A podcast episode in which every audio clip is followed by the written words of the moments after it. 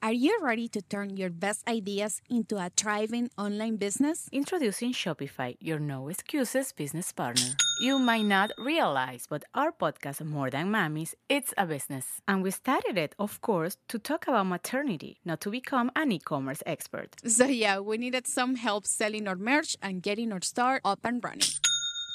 Another sale! Shopify is a commerce platform revolutionizing millions of businesses worldwide. No matter if you are a garage entrepreneur or a big business, Shopify is the only tool you need to start and grow your business without the struggle. With Shopify single dashboard, you can manage orders, shipping, and payments from anywhere, giving you the insights you need wherever you are. Sign up for $1 per month trial period at shopify.com slash sonoro, all lowercase. Go to shopify.com slash sonoro to take your business to the next level today. Shopify.com slash sonoro. With everyone fighting for attention, how can your business stand out and connect with customers? Easy. Get Constant Contact. Constant Contact's award winning marketing platform has helped millions of small businesses stand out, stay top of mind, and see big results fast. Constant Contact makes it easy to promote your business with powerful tools like email and SMS marketing, social media posting, and even events management. With Constant Contact, you'll reach new audiences, grow your customer list, and communicate more effectively to sell more, raise more, and fast track growth. Don't know much about marketing? No sweat. Constant Contact's writing assistant tools and automation features help you say the right thing at the right time every time. Plus, you can send with confidence, knowing your emails are actually reaching your customers thanks to Constant Contact's best in class 97% deliverability rate. I'm a small business owner and I believe that this is a great tool for other small business owners. In small businesses, you need to create a team. And if you're starting by yourself, Constant Contact can be the team that you need. Tackle any challenge with Constant Contact's expert live customer support. Plus, everything's backed by the 30 day money back guarantee. So get going and start growing your business today with a free trial at constantcontact.com. Just go to constantcontact.com right now. Constant Contact, helping the small stand tall. ConstantContact.com. Es chévere hacerlo así como lo están haciendo ustedes. O sea, tener una conversación normal, coño, ¿qué hiciste tú cuando chamito? O sea, sacar otras cosas que no sea específicamente lo del béisbol.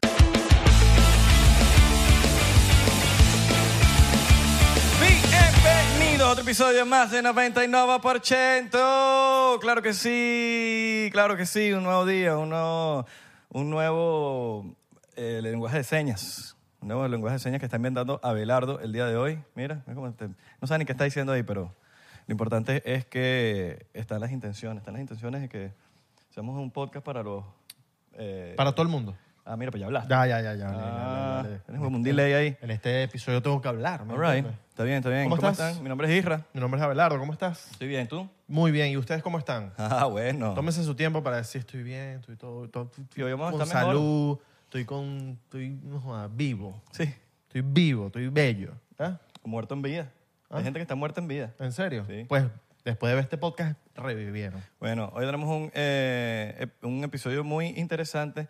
Tenemos al primer beisbolista de 99%. Después de 365 episodios, por fin tenemos un beisbolista y no cualquiera. No, papi, la leyenda. La leyenda viviente. Eh, pero sin antes recordarles que se unan a Patreon. Únete a Patreon y suscríbete, que llevas rato viendo el, viendo el podcast y no has suscrito. Dale allá abajito, Ahí. suscríbete. Dale like a este- a este episodio. Dale like y dale suscribir. suscribir. No me voy a, no voy a seguir hasta que no te suscribas. Ajá, ahí está. Está bien. Muy login bien, ahí. muy porque- bien. Deja tu comentario también. Y Deja bueno, tu comentario. Bueno, vamos a presentarlo ya mismo. vamos a presentarlo. De una. De una, de una. Sin de una. vaselina. ¿Están listos para allá? ¿Están listos para allá? Váyanse allá para que... que- Abajito, abajito. Quiero que reciban con un fuerte aplauso a la leyenda viviente Omar Vizquel. Claro que sí. Mira cómo se paran en las tribunas. Mira cómo se paran en las tribunas. Mira, mira, mira, mira, mira, mira, Mira, se sacaron las tetas. mira. Cuidado. Cuidado con YouTube, cuidado con YouTube. ¿Cómo estás, querido? ¿Cómo están, hermano? Bueno, muchas gracias. Gracias por la invitación de estar aquí con ustedes. Veo que tienen un, un setup aquí bastante pintoresco, chévere. Este, me Colorido, agrada- colorido. Me agrada estar así, en estudios así que sean diferentes. Qué chévere. No, gracias. Tenías rato sin hacer un, un, algo, un podcast. No, tú sabes que desde, desde el retiro, este, muchos de los peloteros, pues, eh, nos dedicamos a cosas así, hacemos este show, hacemos contacto con la gente eh, para saber en qué estamos, qué estamos haciendo en estos días. Este, la gente se pregunta ahora que está retirado, qué está haciendo. Y es, es siempre bueno este, estar en esta clase de, de comunicación con los fanáticos, porque en realidad algunos de ellos este, tienen esas interrogantes y bueno, nosotros se las llenamos con esta clase de programas. Claro. Sí, sí, la gente quiere saber siempre qué está pasando. La gente siempre... Y me imagino que en la calle te preguntan a cada rato, ¿no? No sé, cualquier cosa. Sí, sí, este, en la calle, bueno, hey, ¿qué estás haciendo, hermano? Sí, Tengo sí. tiempo sin verte. Entonces, bueno, no. En las redes ponemos de vez en cuando, tú sabes, los, los pequeños cortes de, de nuestras vidas, Y los cortes de pelo también. los que nos pasan, los cortes de pelo que ha sido un éxito total, ese corte que me hice en Caracas. este, regresé de Caracas hace un par de semanas y wow, la- las, las cosas que nos pasaron, men, solamente suceden en nuestro país. Yo estuve en el jonrón Pepsi de, y te vi abajo. Bueno, tú estabas abajo, pues. Sí. Eh, yo estaba... No, que no, pero chinazo. ¿ves? Si estaba arriba, tú estabas abajo. Chinazo. Pero no, te vi ahí y, coño, me dio mucha emoción de ver eh, a Miguel Cabrera también, que después de tanto tiempo que no había vuelto, a ti, a... No sé, fue bonito como, como esa unión. Y me imagino que Claro. para ti también. ¿Era la primera vez que ibas al Monumental? Primera vez, sí. e- Esa fue, bueno, y, y precisamente fuimos a ese evento porque era el retiro de Miguel Car- Cabrera y esa fue la manera de despedirlo, de celebrarle, de brin- brindarle un homenaje al grande de Venezuela. Y por supuesto había muchos ex peloteros por allá y este, un placer estar alrededor de ellos. La verdad que la pasamos bastante bien ese día. Sí, fue Qué chévere. fino, qué fino. Fue chévere. ¿Cómo viste ese estadio? Te- Wow, maravilloso, men. La verdad que por fin tenemos un estadio que no tiene nada que envidiarle a ningún estadio aquí en los Estados Unidos, con todas las suites, con todos los entretenimientos que tienen fuera del estadio en sí, este, los casinos, las discotecas que han puesto, los restaurantes de, de comida gastronómica eh, diferente. Eh, La verdad que fue muy divertido estar en el estadio. Me imagino que la gente por eso ha ido este, tanto al estadio para disfrutar no solo del partido, sino también de brindarle a su familia un buen espectáculo. Que hacía falta, ¿no? Como un estadio de nivel para un equipo, para un país de nivel beisbolístico. Sí, exactamente. Y con tantos peloteros buenos que, que han salido de Venezuela, yo creo que nos merecíamos un estadio así. Sí, era como merecido, era muy Y merecido. no solo ese, hermano, sino también el de, el de La Guaira, que donde se hizo el, la Serie del Caribe del año pasado. Ese estadio también es un espectáculo. Me recuerda mucho al estadio de San Francisco, donde tú tienes una bahía atrás y ves a los barcos entrar y salir. Hay un ambiente muy bonito y me recordó mucho ese estadio. La verdad que ese estadio de La Guaira está bellísimo también. Claro, claro. ¿Cuál es el estadio más increíble que has visto en tu vida? Yo creo ¿O que ese, jugado? ese, ese estadio de San Francisco es como un sueño, una fantasía. Este, además de ir al juego de pelota, tú disfrutas de las instalaciones de afuera, por lo menos tienes el, la bahía atrás, este, donde la gente se tira de cabeza para buscar los honrones Ah, sí, sí, sí, que caen en el agua. También te rentan unos kayak en la cual tú puedes estar, tú sabes, vacilándote ahí en tu kayak y si la bola llega ahí, tú te tiras. Claro, ¿sabes? Son locos ahí. Sí, hay tour de botes que te pasan por allí, hay diferentes atracciones fuera del estadio. Aquí veo Omar Vizquel. Los, tours de botas. Los tour de botes de Miami. No, la verdad que ese, ese es uno de los estadios más bonitos. Además tienen el famoso tranvía en el right field puesto allí para que te puedas tomar tu foto. Hay un guante gigante en el left field donde también este, por dentro tú puedes subir y hay un tobogán que te baja. Ah, y bueno, está conectado a la pizarra. Es una belleza. La verdad que ese estadio es espectacular. Qué recho. reche y... Hay uno de los, de los estadios que me parece muy impresionante que es meter el honrón en el de los Red Sox. Que, que es el paredón verde, que está una parte. Ajá, por no sé si arriba. to- todavía está, ¿verdad? Sí, El claro, por arriba del monstruo verde, claro. No, y en Houston hay uno que hicieron con el tren, no sé que lo- si lo has visto, porque los Astros de Houston es uno de los equipos que ha estado más caliente en los Sí, últimos cinco años. Y ellos tienen ese tren en Tropicana Field donde, donde rueda cada vez que dan un jonrón. Y bueno, cada estadio tiene su, su broma particular. En Milwaukee hay un, un muñeco gigante que se desliza por un trampolín. Este, bueno, un sinfín de actividades que la gente goza como fanático. En el, de los- en el de los Reyes, puro anciano. Hace poco y, uh, la gente y todo Puro era viejito. Puro viejito. Y el estadio viejo, pero se vaciló, se vaciló. Sí. Pero Coño. tres, sí, vamos a tomarnos un shotcito Bueno, de ron nosotros aquí. Bueno, eh, no, eh, el el señor Omar es beisbolista. Claro, no, hay que No, yo cuidar no toman. a la figura. Igual te la pusimos ahí. Si te, si te, Si así de llega- repente te así han llegado varios, ¿no? No, vale, si la gente, ¿qué están tomando ahí? Pensé- Diplomático. Ajá, diplomático. La gente de diplomático ha sido muy eh, constante con todos nosotros porque cada vez que hay un evento, eh, ellos participan, ellas nos apoyan. Y bueno, aquellos que, que toman es maravilloso. Pero yo no tomo mucho, pero sí estoy ligado a su... Ah, huevona. a- No, pero el los primero. de. El primero, primero. pa- por Omar y por nosotros, porque Omar Mira. no está bebiendo. entonces- Mira, ¿sabes qué? Te, te voy a hacer esta pregunta porque la estábamos hablando con Abelardo y yo, y Abelardo dijo algo, pero yo, a mí- yo estoy medio dudoso. ¿Quién tiene más fanaticada, los Leones del Caracas o el Magallanes? Oye, yo creo que los leones, hermano. Yo para donde voy, yo no sé, a mí me siguen por todos lados, me salen fanáticos hasta por debajo de la tierra. Y este es uno de los equipos que, que atrae más, más afición. Pero sí, no podemos olvi- olvidar que el Magallanes también tiene su fanaticada. Es una lástima que hasta diciembre, porque después de allí como que se, se, se encajonan, ¿no? En Claro. este chance no clasificaron y bueno, todo el mundo está encajonado. Pero Claro, sí. claro, claro. Porque no ha salido, no, no se pueden llegar a crear más equipos en, en la liga venezolana. Sí, claro que sí se puede, pero... Infra- infraestructura eh, económica, ¿no? Sí, bueno, este, yo me imagino que habrán otros entusiasmados del béisbol fanáti- fanáticos que quieren hacer sus equipos y por qué no. Este, lo que pasa es que, bueno, ya eso tienen que entrar en la liga, en discusión. Este, tiene, no, no puede entrar un equipo, sino dos.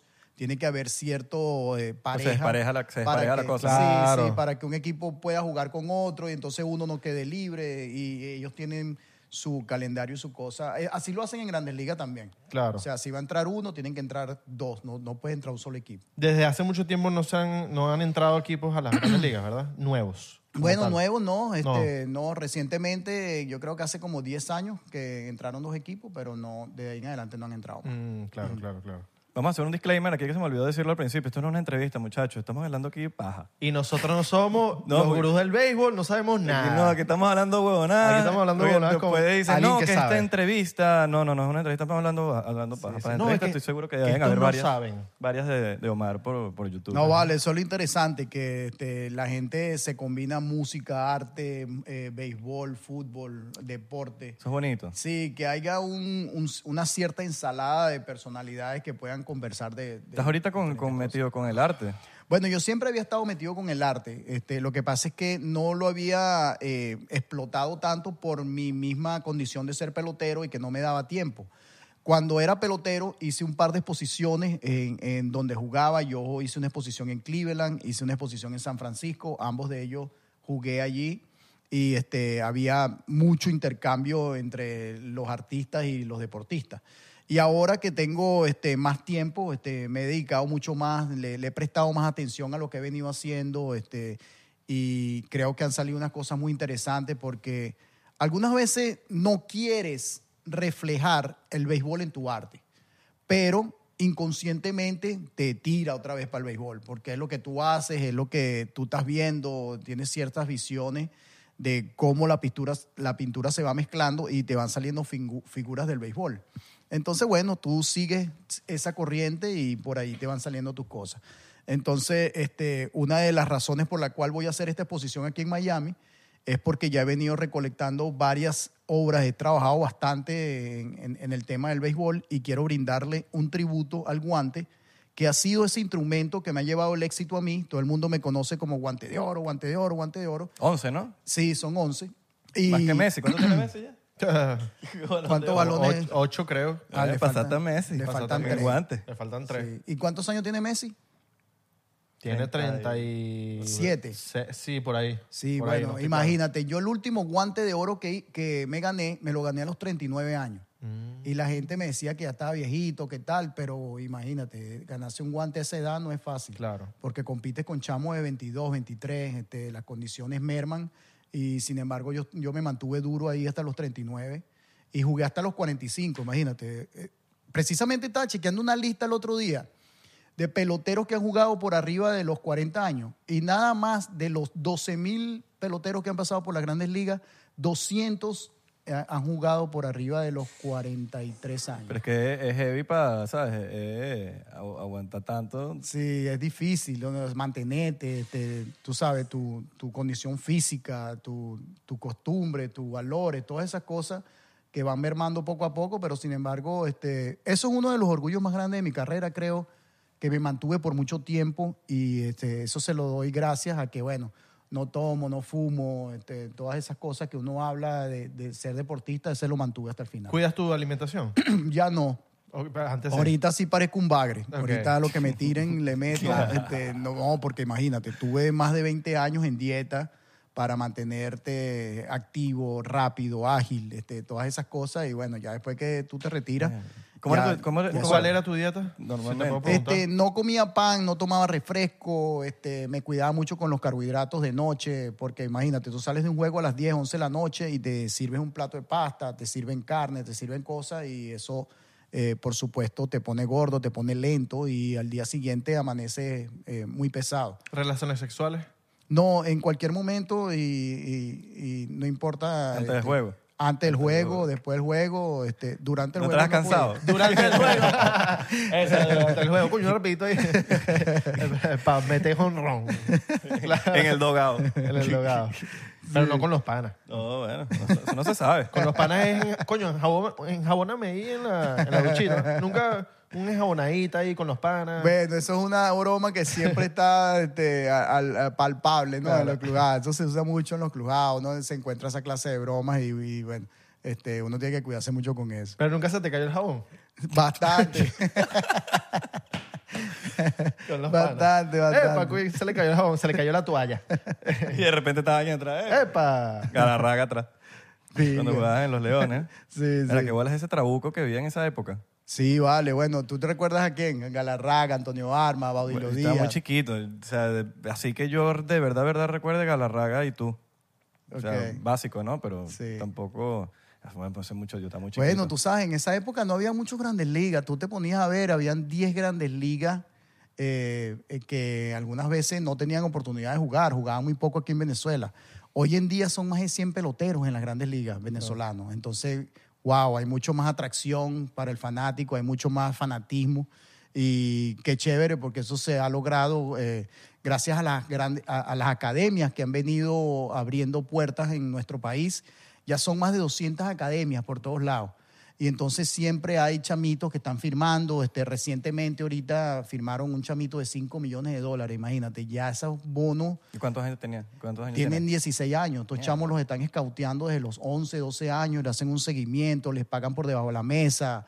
O sea, existe una cierta como este lo, lo, lo acurrucan, lo apoyan hasta que tengan la edad de, de firmar y de ahí en adelante, bueno, buena suerte y, Claro. y que siga dándole duro. Yo creo que en esos momentos de una edad tan temprana, alguien te tiene que decir, te tiene que aconsejar muy bien por el tema monetario. Te dan Sí. tanta plata a temprana nada, ¿no? Sí, sí, este, eso es recomendable ahorita para todos estos chamos que están firmando porque, este, o sea, el pelotero es un tipo humilde ¿no? y, y no tiene eh, ninguna clase de conocimiento cuanto tienes esa cantidad de dinero que hacer.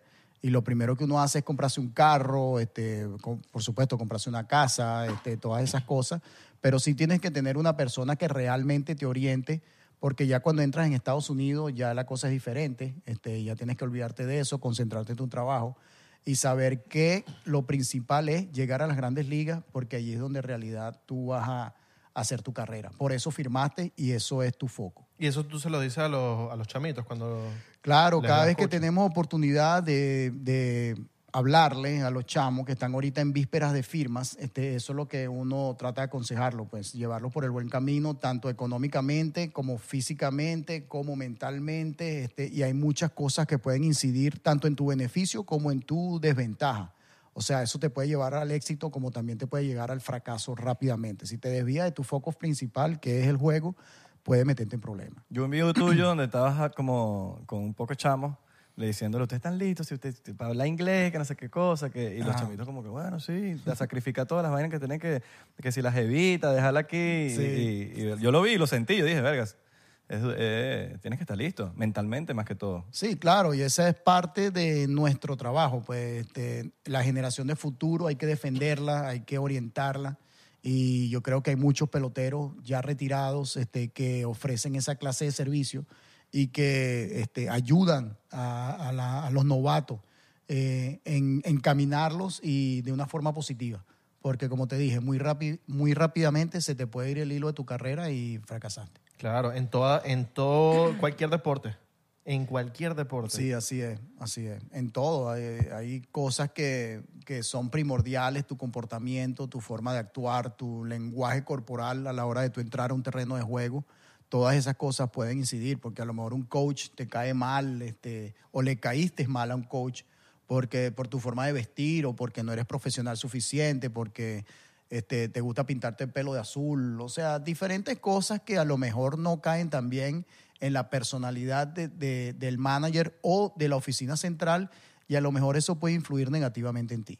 ¿Qué viste así raro cuando tú, cuando tú tuviste que, que, que quizás te pareció una estupidez y, y, y fue más grande de lo que... De lo que Bueno, de lo que esa fue? cosa de los cortes de pelo, este, los zarcillos, este, eh, cosas que a lo mejor en un tipo que es completamente serio no tiene esa clase de visión, este, a lo mejor puede incidir negativamente en, en esa opinión. Y es mejor como dar un paso atrás, atrás y retractarte y decir, bueno, no me voy a poner zarcillo, no me voy a usar mi pelo largo, nada. Hay organizaciones que ni siquiera te permiten usarla este, por eso. Medio Y- militar la cosa, ¿no? Sí, medio militar, o sea, tienes que, ya eso es tu trabajo, hermano, tienes que cuidarlo, tienes que comportarte, ya no eres este, la misma persona que estaba echando vaina en los campitos, este, eh, con los criollitos ni nada de eso, sino que ya llegaste a, a, tu- a ser profesional y tienes que comportarte como eso. No, y dentro y fuera del campo también. Sí, claro, fuera del campo también te puedes meter en problemas muy fácil. Hoy en día, pues, que un celular, te pueden tomar una foto, te están grabando, tú ni siquiera sabes y, bueno, puede explotar un problema por allí. Hoy más que nunca con las redes sociales. Hoy más Sí, que nunca. sí, Quizás en tu época eh, tenía que haber un paparazzi, una cosa, pero Claro, claro. periódico. Sí, en nuestra época era mucho más fácil. Tú podías salir después de los juegos, podías, no jodas, irte a la discoteca, echar vaina, bailar, este, no ibas a estar en problemas porque te iban a tomar una foto. Pero wow, en los últimos años, ya con el celular, hermano, que cualquier fotico que te tiren, cualquier video que te vean portándote mal, tomando, eso se puede regar en las redes y puede que cause un impacto malo en ti. Pregunta, en los años 90 y todos estos años, ¿tú llegaste a sentir alguna xenofobia, algún racismo por, en el campo o dentro de las organizaciones o algo? Porque en esos tiempos me imagino que todo era diferente a hoy en día. Sí, es diferente. Yo creo que sí existía, pero no se había magnificado tanto como se ha hecho en estos años. Este, Ok. sí, sí lo veía, pero la gente como que lo ignoraba o a lo mejor estábamos este, menos instruidos en, lo- en las consecuencias que, pudi- que pudieran afectarte. Pero hoy en día sí eso, este, existe cero tolerancia con, con tu comportamiento. Fíjate tú que muchos de nosotros, digo nosotros porque yo también estoy incluido allí, este, nos han sido difíciles que cuando tú te metes en un problema, este, como que te cierran puertas, ¿no? Y dices, wow, este, no podemos actuar de la misma forma con un tipo que, que se ha metido en problemas con el que no ha estado. Entonces, este, hay que, hay que eh, instruir a la juventud en estas cosas que están sucediendo. Han puesto leyes nuevas, normas nuevas, y, y bueno, como que van mejorando día a día para que eso no, suceda y te puedas meter un rayón, pues. Que arrecho como las, como las bases tienen camarita y vaina. Ah, no, Eso- sí, eso ahora... antes no ni, ni cerca de existir, ¿no? No, no, nada. Ahorita las camaritas, y hasta en el, en- Tú te tiras y se ve el huequito así de la camarita, cómo la mano llega. Este. Inclusive han puesto camaritas en el terreno al frente del- de los bateadores que se ven los swings, que Ajá. se ven los picheos entrando, saliendo. Eso se ha desarrollado muchísimo. La verdad que, Sí. Qué, risa ver esos videos después que mira, te mandé una carpeta de WeTransfer ahí con, con los videos de tú lanzando tu, sí, sí. las caras. Y el contador también del picheo, de que ahorita tienes que pichar más rápido, o sea, tienes que, no puedes tardarte tanto. Sí, parte Un de la un evolución. cronómetro, ¿no? Parte de la Sí, de tienes, tienes 15 segundos ahora entre picheos en la cual el pitcher tiene que este, tener un, un diferente ritmo a la hora de lanzar las pelotas. ¿Eso es beneficioso para ti? ¿Tú Bueno, para mí sí lo era porque yo juego campo corto, jugaba en el infield y Shortstop. alguna vez te la guiabas porque el pitcher se tomaba mucho tiempo, entonces pierdes la concentración, pierdes el foco, este, ves otras cosas. En cambio aquí tienes que estar más pila, pues. Ah, bueno, ahí viene el picheo otra vez, tienes que enfocarte rápidamente y pensar más rápido de las situaciones de juego. Entonces me gusta más esa idea, pero eh, si eres pitcher, sí este, puede ser que te moleste, porque Claro. el pitcher le gusta coger aire, se cansa, este, eh, eh, tienen, por supuesto, otro, otro ritmo de- del corazón, porque están eh, más activos que nosotros que jugamos este, afuera en el y a lo mejor hacemos una jugada por inning. Y, y bueno, eso a lo mejor les molesta a ellos. Claro, a mí, me, a mí me parece muy curioso que hay jugadas en donde tú te- se pueden quedar 10 minutos un carajo tirándola para el foul.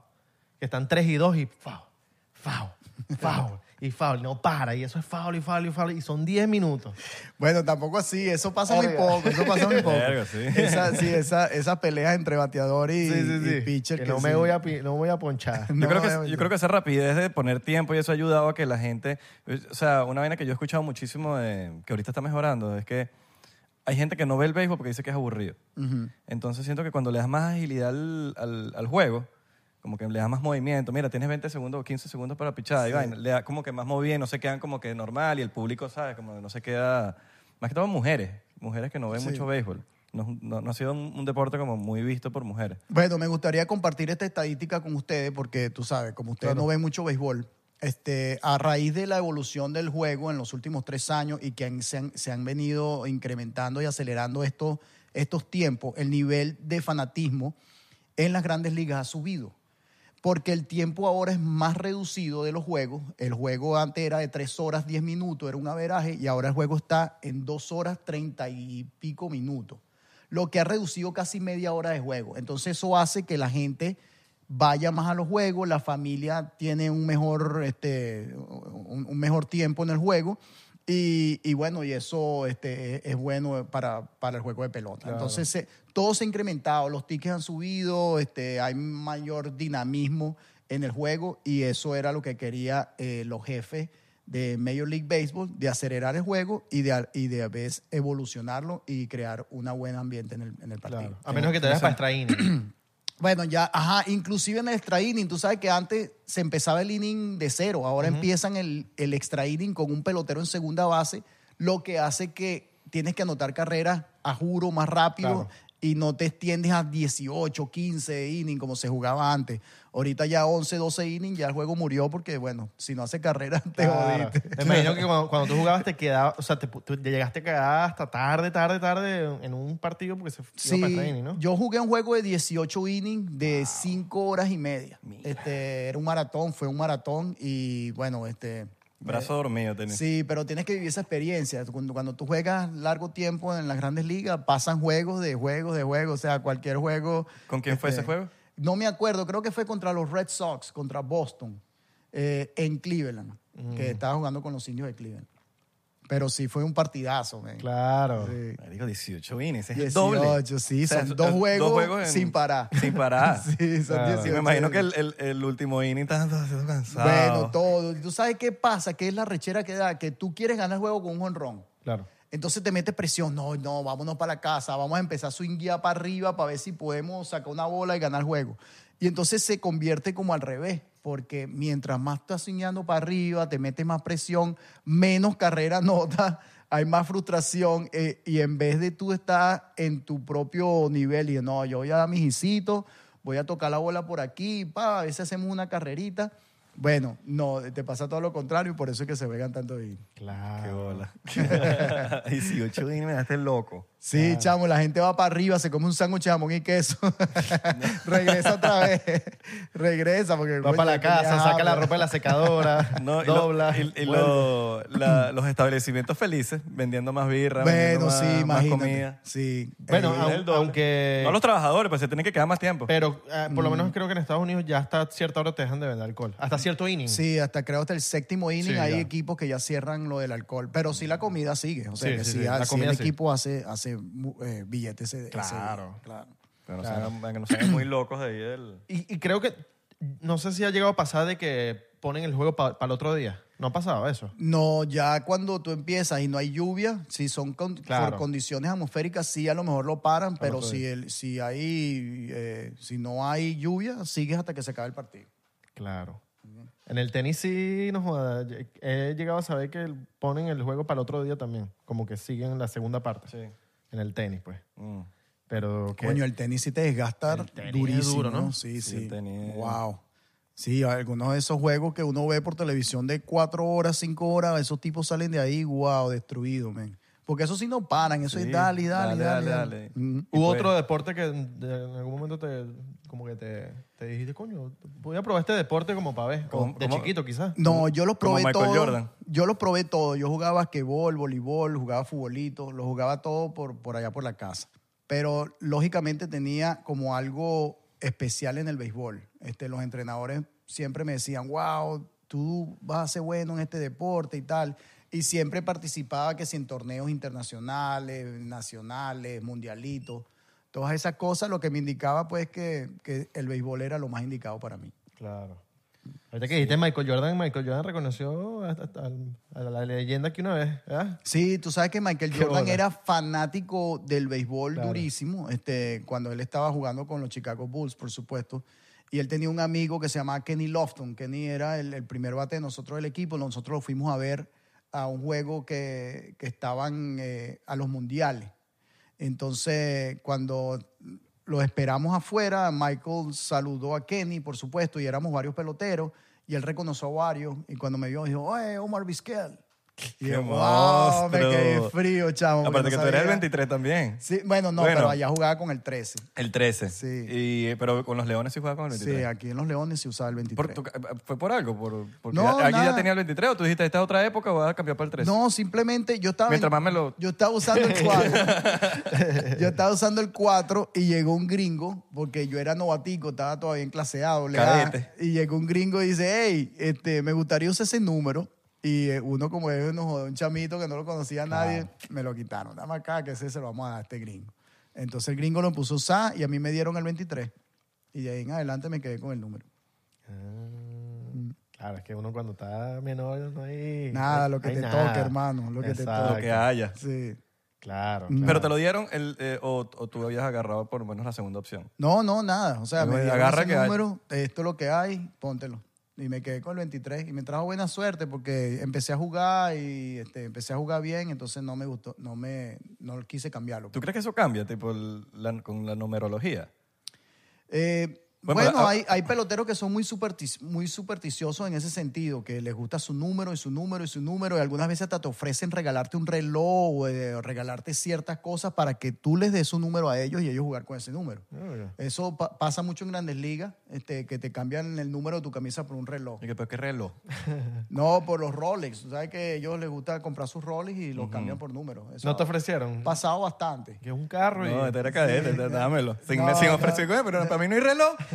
No, no, para hay reloj. Un carro. Coño, suce- sucedió en mi último año que usé el número 17. Este, eh, me fui a la organización de los Toronto Blue Jays y había un muchacho que estaba usando el número 13 que era novato, pero el tipo era de, de Toronto, de Canadá, por cierto. Y no me lo quiso dar. Dijo, no, este es mi número, hermano, este es mi número de la suerte también.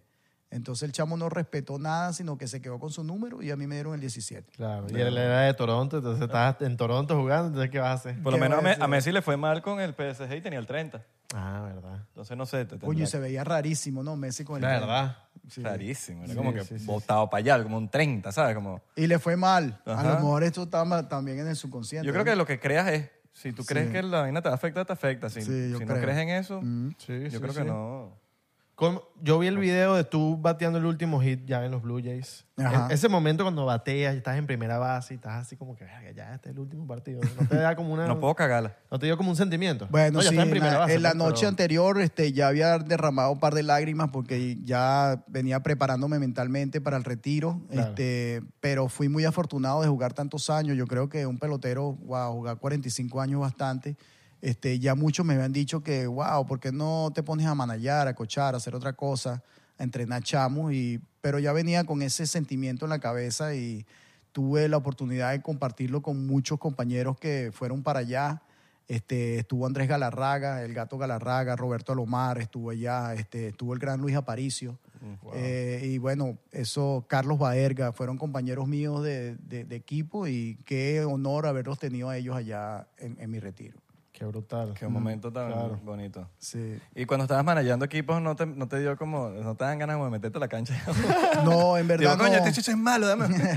no, en verdad no, porque ya, ya había como quemado esa etapa, ¿no? Este, hay muchos peloteros que quedan con ese, con ese, con ese, digamos, ese dolor por dentro, porque ellos no están re- ready para el retiro. Este, se retiran a los 36, 37 y ellos creen que todavía pueden dar más. Ese es el caso de muchos de ellos. Entonces se quedan jugando por allí en México, Dominicana, se van para otros China. lugares a, a jugar pelota. Y, pero yo no, yo el caso mío fue diferente. Ya yo estaba listo ya a los 45, dije no tengo más nada que dar y yo creo que este es el momento de hacerlo. Veías el nivel como, como medio bajando. El mío, sí, Sí. claro, claro, ya no era el mismo, este, ya compitiendo con chamos de 25 años ya se hacía bastante difícil. Claro. Mm. Qué loco ¿Nunca te ofrecieron irte para China? Que sabes, esa gente bota No. unos contratos loquísimos de billetes. No, nu- nunca. Yo creo que como siempre estuve este, eh, en un buen nivel aquí en Grandes Ligas, eso, eso nunca llegó. Tenía, este, tenía buenos contratos aquí con los equipos. Este, eh, no. Pero sí, claro, hay muchachos que son agentes libres que a lo mejor se le pone cuesta arriba firmar con un equipo aquí en, la- en las Grandes Ligas y le ofrecen ese- esos contratos este, eh, multianuales en Japón Claro. y les beneficia. O sea, algunas veces da miedo porque irte a un país nuevo que no conoce el idioma, no conoce su forma de vida, algunas veces es complicado, pero hay, hay, hay, hay peloteros que les sale bien y resulta. Claro. Como en Arabia está pasando ahorita en el fútbol. Mm, No, y, la- a- y hablando de Arabia, ahorita se viene una liga nueva en Dubai este, que están trabajando para, para eso. este, béisbol? De béisbol, sí. Hay muchos ex peloteros que han puesto inversiones este, de dinero para abrir una liga en, en, en Dubai y se ve muy atractiva. Hay peloteros de, de renombre grandes allí. Y ojalá que eso explote porque sería una buena ventana también para el mundo de abrir el deporte allá en, Claro. Mientras haya más opciones, siempre va a ser bueno. la Claro, gente se tenemos queja. más oportunidades, este, los chamos se divierten más y además este, un país que tiene tanto billete como Dubái, allá en, Sí, en todos esos Emiratos. en los Emiratos, sí sería espectacular. Habibi, welcome to Dubai. Gente de Dubái, eh, El, unas golf, el golf se lo están llevando para Arabia también. Sí, sí, están abriendo bastante. Las carreras de carro, coño, Ah, y ¿sí? abrieron un autódromo bellísimo. de- Marico, cuando, cuando, cuando firmas pelotas de béisbol, ¿Estás listo para convertir tus mejores ideas en un negocio en línea exitoso? Te presentamos Shopify. Tal vez no lo sabías, pero nuestro podcast More Than Mamis es un negocio y lo empezamos por supuesto para desahogarnos y hablar sobre la maternidad, no para convertirnos en expertas de ventas y del e-commerce. Así que sí, necesitábamos ayuda para vender nuestro merch y poner en marcha nuestra tienda. ¿Y cómo suena con Shopify?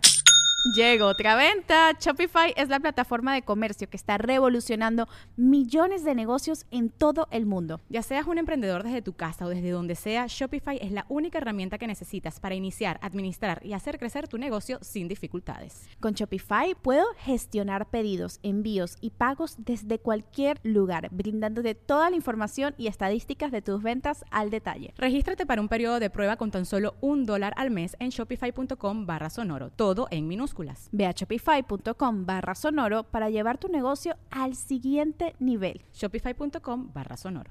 tipo, no- hoy en día tú firmas a cualquier persona o estás pendiente como que, coño, eso cuesta plata. No vale, yo le firmo a todo. A cualquier, me- a cualquier persona. Sí, sí, para nosotros es un honor que alguien este, te, te diga, hey, Omar, puedes firmarme la pelota o la barajita, lo que sea. Yo creo que, fírmame. Fírmame este. yo creo que eso, sería, eso es un honor para, para nosotros. Arrechísimo. Claro. ¿Cuál- cu- cuánto, cuánto ha sido la pelota más, más cara que, que has vendido con tu firma? La verdad que no sé. Tú no, me Sé- refiero como que por lo menos por una fundación Claro. que, que dona. No, no, yo sí, siempre hay donaciones, pero no se vende. O sea, tú haces show de barajita, haces show de, de autógrafo en la cual te pagan por, por eso y no sé en cuánto puedan vender ellos la pelota en sí, porque en realidad firmamos 200 pelotas, 300 pelotas, Mm. Mira 400 barajitas y bueno, ya eso entra en el pote de cuánto te dan. Las barajitas es lo que vale billete, ¿no? No, yo creo que ahorita las pelotas, Sí. este, inclusive los bates, y bueno, mucho más los guantes. Los guantes son los más caros, que pues, lo más difícil también de que pueda firmar. Mm.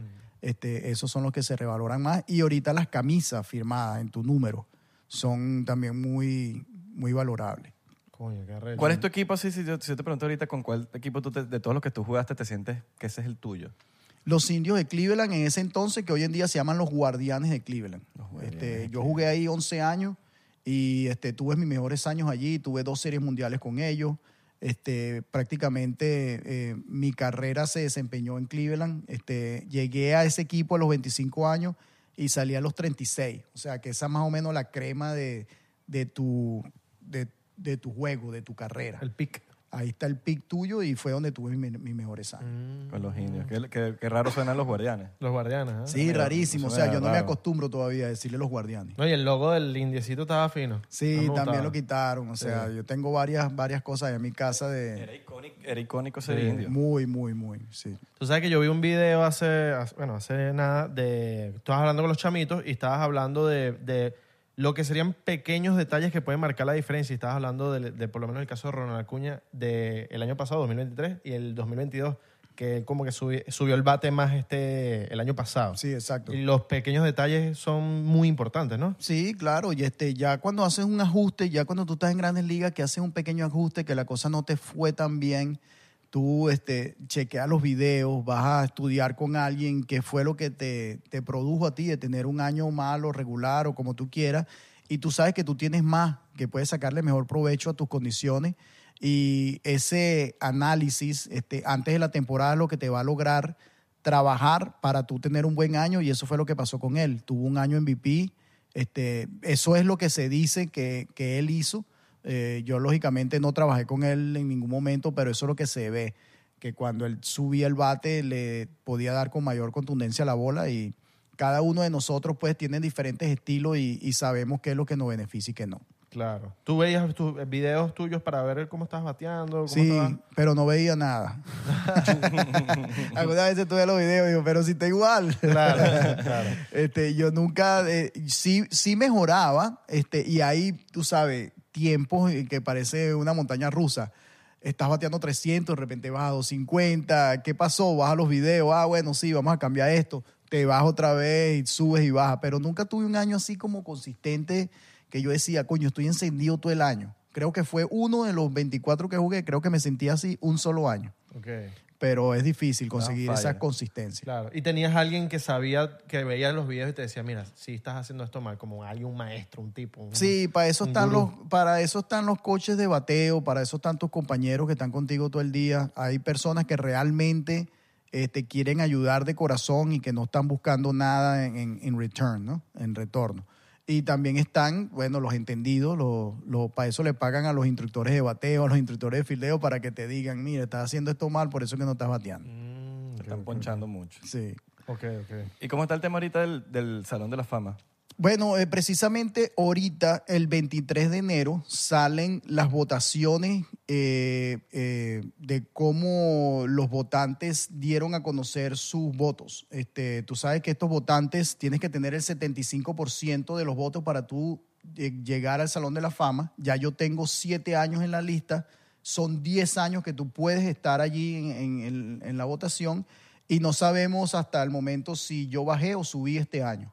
El año pasado eh, bajé bastante al 19% después de haber estado en 52% hace 3, 4 años atrás y esperemos que este año pues podamos, aunque sea, subir un poquitico eh, en la escala. Oh, ¿Cuánto necesitas para allá de una 75%. 75? y- Estaba en 19%, me falta, imagínate, me falta bastante todavía. Claro. Y si pasan los 10 años no te escogen, ya. No, si pasan los 10 años, entonces tú entras en una selección de ex peloteros, este, un año sí, un año no, en la cuales ellos puedan votar por ti también. O sea, que no solamente se acaba ahí, sino que tienes unos añitos más después. Claro, claro. Y, y una pregunta, eso también tiene que ver, por ejemplo, ¿hay cuántos jueces hay?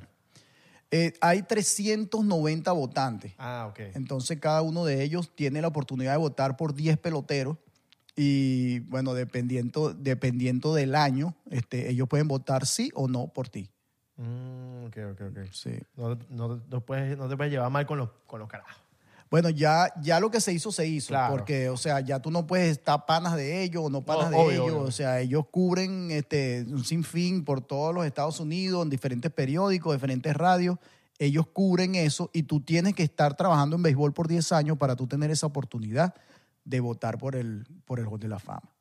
trabajar en qué? Eh, Traba- cubrir, el, cubrir béisbol, pues. Ok. Cubrir béisbol. Simplemente tú tienes que cubrir béisbol, eh, noticias por 10 años y allí tienes tu, tu voto. Noticias que en la televisión, en un, un sí, canal o algo. sí, tienes que ser en redes sociales. Ah, Todo lo que tenga que ver con redes sociales. Redes sociales. Sí. Coño, ya ahorita que termines lo, del, lo de la exposición, ¿qué, es el, qué, qué fecha es el primero de...? No, la exposición va desde el 31 de enero, ahorita, en un par de semanas, hasta el 4 de febrero. Este 4 de febrero. Pero acuérdate que el, ¿Dónde va a ser? El primero, sí, ya te voy a dar la dirección. El primero empieza la serie del Caribe aquí en Miami, que la van a realizar aquí en Miami, que es eh, bastante atractivo. Sí. Van a venir seis países diferentes. Este, hay un ambiente de béisbol bonito y yo quería aprovechar ese momento para traer la exposición aquí a Miami y, este, y aprovechar esa fanaticada, ¿no? Entonces va a ser, eh, la dirección exacta es 226 East Flagger Street en downtown Miami y eso está en, eh, al lado del edificio de Julius and Henry, que En es ese- downtown. en downtown, ese edificio de tres pisos que abrieron, que se come sabroso Uh, y sí, hay sí. diferentes cosas. Ahí hay un local que nos prestaron y este, vamos a hacerlo allí. Así que van a haber muchas personalidades, este, va a haber gente de, del- de la comedia, de la música. Este, vamos a reunir a todos los venezolanos que viven por aquí en Miami y tratar de llevarlos para allá para tener un momento agradable. ¿Quién sabe? Capaz vamos nosotros. Sí. Ya usted, ya te pasé la invitación, Sí, sí, hermano, yo sé, yo así sé. que lo vemos por allá. Sí, sí, claro. Y después de ahí tú vas a... Tipo, ¿cuáles son tus planes? Sí, después de allí vamos a ir a los juegos, este, quizás vamos Pero a como tener tú invitaciones. profesional. Ah, bueno, sigo dictando eh, clínicas de béisbol, le hacemos charlas motivacionales para, para chamos, para escuelas, academias, todo eso, eh, quedarme conectado de alguna manera u otra con el béisbol, haciendo firma de autógrafo, este, hacemos de todo. Este año las cosas se han abierto bastante, hay una gran ventana y personas que se han, eh, eh, me han escrito por las redes y quieren que sus chamitos escuchen de, de las experiencias mías como pelotero, de cómo los podemos ayudar. Y para mí, pues, eso es bastante placentero. Yo vacilo cuando tipo, van a ver una charla motivacional y es alguien así, por ejemplo, si es del béisbol, tipo Omar Vizquel, güey. Claro. O sea, es Omar Vizquel. A que sea un loquito ahí que sea dando una charla motivacional y que no has hecho nada. Es como la gente que te dice que sabe de redes sociales. Ajá. Y no, ¿sabes? Como que no, no has hecho nada en las redes sociales. ¿Cómo me vas a enseñar tú de redes sociales si no, si no has crecido en una red social? No, vale, y es chévere. Es chévere hacerlo así como lo están haciendo ustedes. O sea, tener una conversación normal, coño, ¿qué hiciste tú cuando chamito? O sea, sacar otras cosas que no sea específicamente lo del béisbol. Sí. Este, lógicamente tú tienes un objetivo con, tú sabes, con, con las clínicas de, de béisbol, pero que no, la, que no la tornes fastidiosa, que no sea puro béisbol, béisbol, béisbol, sino que también puedas tocar otros temitas. Claro. Vainas que uno tiene curiosidad a veces. Sí, sí, bastante. O sea, ¿cuántas, ¿cuántas veces tú no ves un juego de béisbol y dices, oye, pero ¿por qué este tipo hizo esto? ¿O por qué este, este tipo fue a hablar con aquel? O sea, cosas que, que no tienen nada que ver con el partido, pero te llaman la atención. Esas son las cosas interesantes del partido. Claro. ¿Qué se dicen? Bueno, Pura este, jodedera, situaciones del juego, jodedera, sí, algudas veces hasta nada que ver con el partido. Pura, Sí, sí, pura sí, que- cosa loca. que, coño, una cervecita después. Una cervecita después. Polar. Sí, algunas veces tú llegas y, chamo, que está encendido esta noche para, tú sabes, para salir aquí eh, después del juego, nos podemos ver allá, hablar para un rato. Te encuentras con. Bateas, vas para primera base y el de primera base te dice, mira, vamos después aquí una. sí, una sí, cervecita". algo así, algo así. Sí. Sí, es verdad, eso pasa bastante. El psicoterror me imagino también, tipo, el, el que está en primera, hablándole al de primera base del otro equipo. Tipo, diciéndole huevonadas, no sé, me imagino. Para distraerte. Para distraerte. Coño, para- sí, hay un, había un catcher dominicano que era muy, ahí. muy fastidioso. Venía a batear, eh, Pachamo, ¿cómo está la cosa? Y el picheo en el medio. Mira, ¿y qué vas a hacer esta noche? Mira, hay una... Nah, y viene el picheo en el medio, pero ya va a tiempo. Coño, déjame batear, hermano. Después del juego me puede decir. y esos dominicanos que no Coño, chavos, son más, picar- Sí, sí. más picardosos. Sí, Sí, tipo sí. así, que te sacan de concentración así, loco. No, cállate, vale. Claro, claro. Entonces te pasan por al lado y te dicen, vamos a ver si tú eres bueno, vamos a ver si me puedes dar hit. Ah. Y se va para la lomita, te picha, te, con los ojos te come. O sea, hay diferentes maneras de tú tratar de sacar de con- de concentración. Claro, porque siempre está esa batalla. Pitcher, bateador. ¿Quién es el hijo de quién, no? Sí, sí. Claro. Sí, y hay veces que, bueno, que lo hace al propósito. Yo en un año, en una oportunidad, hubo un pitcher que era negrito y tenía un zarcillo de diamante. Y estábamos jugando a la una de la tarde. Entonces, cada vez que el tipo lanzaba la pelota, el zarcillo como que reflejaba el home. Y hay una regla que dice que tú no puedes usar eh, cadenas de oro ni nada de eso. Entonces yo le dije al árbitro, mira, mándale a quitar el zarcillo a ese tipo, que cada vez que picha me encandila la vaina. Claro. El tipo fue a decirle, hermano, y ese tipo se ha enfogonado de una manera loca porque eh, después nos enteramos de que el zarcillo se lo había regalado a su esposa de cumpleaños, que quería exhibirlo y tal, pero no tiene nada que ver con el partido. Claro. Y entonces el tipo me empezó a amenazar que te voy a meter un pelotazo y tal. Simplemente por, por, tú sabes, por tratarlo de desconcentrarlo. Claro. Y fue bueno porque en ese inning le anotamos dos carreras y terminamos ganando el partido. Entonces el tipo como que se arrechó más. Claro.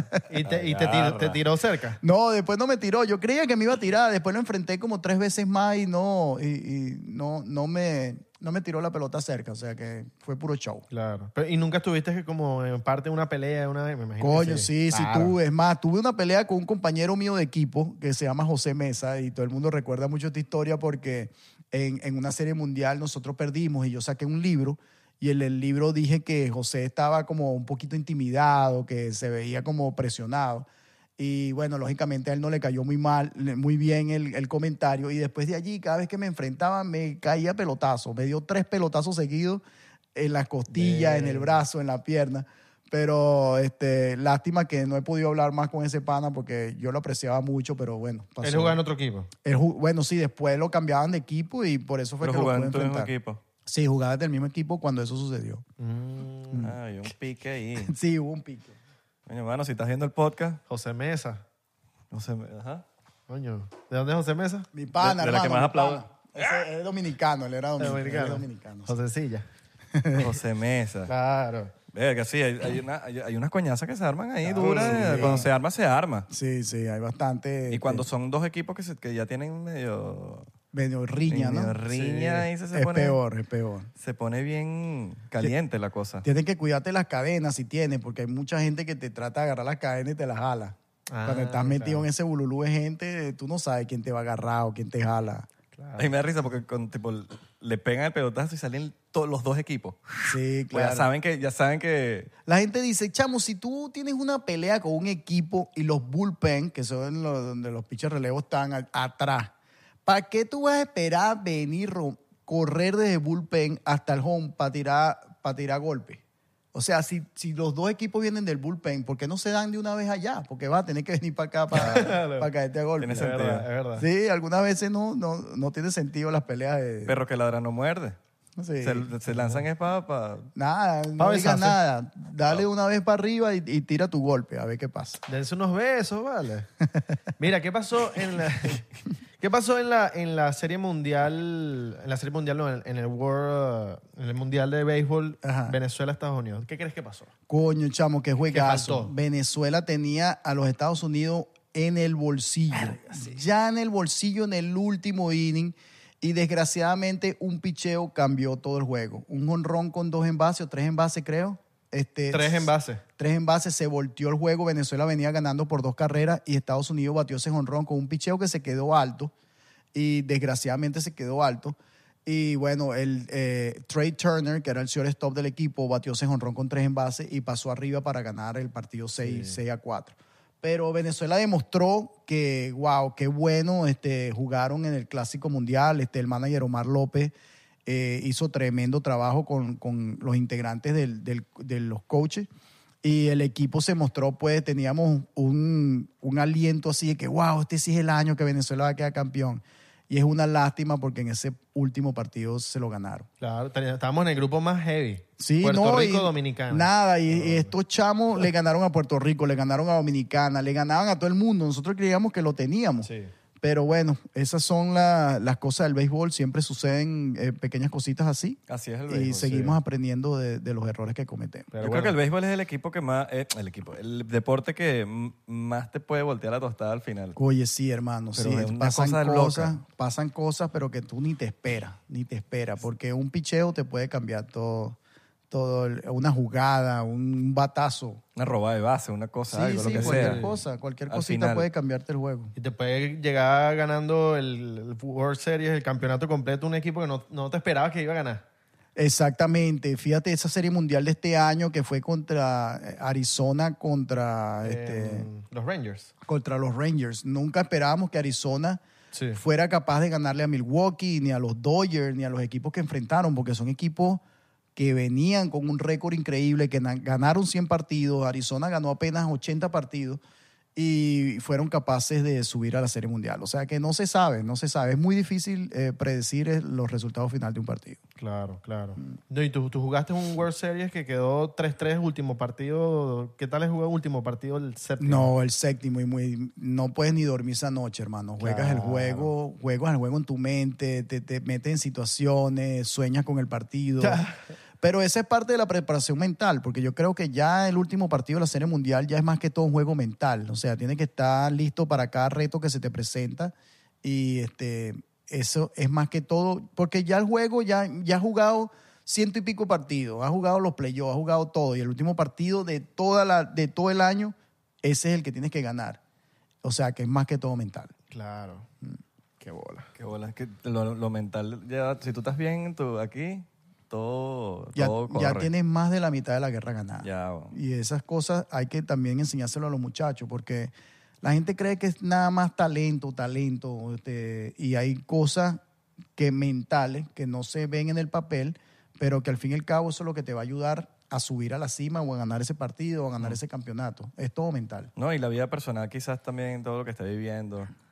Yo siento que todas esas cosas las llevas al campo. Sí, algunas veces te, te dejas llevar por tus sentimientos, este, tienes peleas con tu esposa, tienes peleas con tu familia, este, estás pasando por momentos difíciles de, que, que uno no conoce y a lo mejor eso también eh, es negativo. ¿Cómo, cómo manejaste todo ese peo, todo ese vaina después de que, de que, de que se hicieron virales ese poco de noticias, la vaina, que si de aquí, que si quién tiene la razón y te empezó a caer la gente Sí, encima, no, marico? estaba metido en un hueco horrible, men. Estaba, pero que no, no sabía qué hacer porque nunca me había, se me había presentado un problema así. Este, estaba bien deprimido, me sentía bien mal, estaba en un hueco metido. Y bueno, muchos de mis amigos me ayudaron, este, me decían, nosotros sabemos que tú no eres esa clase de persona, no te preocupes. Este, llegó a Mónica a mi vida, este, la persona que tengo al lado, que es una de las que me ha eh, ayudado más a ser más, más fuerte mentalmente en esa clase de situaciones. Y bueno, conversando y buscando soluciones fue la única manera que yo este, pude salir de esos problemas. Gracias a Dios este, no tengo ningunos problemas legales eh, eh, eh, y esperemos que, que ya está ah, el resto de mi vida. ¿no? Ya aprendí mucho de esos errores y este, eh, qué chévere y qué dicha que hoy en día puedo estar feliz este, en mi vida. Amén. No, y eso, eso también, a mí- yo lo que diría es que, coño, marico, que ladilla, lo del, que si el Hall of Fame, que si la Sí. que si va ahí, que si no va ahí. Pero ya saliste de ese peo y yo creo que ya Sí. ahorita es subir, llegar a ese 75% y, Claro, y. Sí, bórralo. Eso, eso me, eso me, me, me perjudicó bastante. Esos problemas, me, yo creo que es por eso que bajé tanto. Y bueno, ya que estamos eh, legalmente bien y estamos en el pasado con eso, esperemos pues que haya un repunte de esos votos y que la gente logre decir, bueno, ya Claro. este chamo salió de eso, vamos a concentrarnos en otra cosa. Voten ahí. Por favor, es que tienes, tienes, los, lo ven. tienes los Voten números. ahí, voten ahí. El shortstop con más juegos en la historia de las grandes ligas. Sí, hay varios récords que son, este, que son difíciles de llegar y de superarlo. Inclusive si lo comparas con Derek Jeter, con Carl Bricken, con este, el gran Luis Aparicio. Este, qué chévere, qué, qué honor es cuando uno lo comparan con esos tipos y qué dicha que, eh, y, y fortuna que, bueno, que tuve la, la facultad de jugar por tanto tiempo y de acumular todos esos numeritos. Qué Claro. chévere, qué chévere. fue. ¿Cuántos hits fueron? Como 2700, 2700.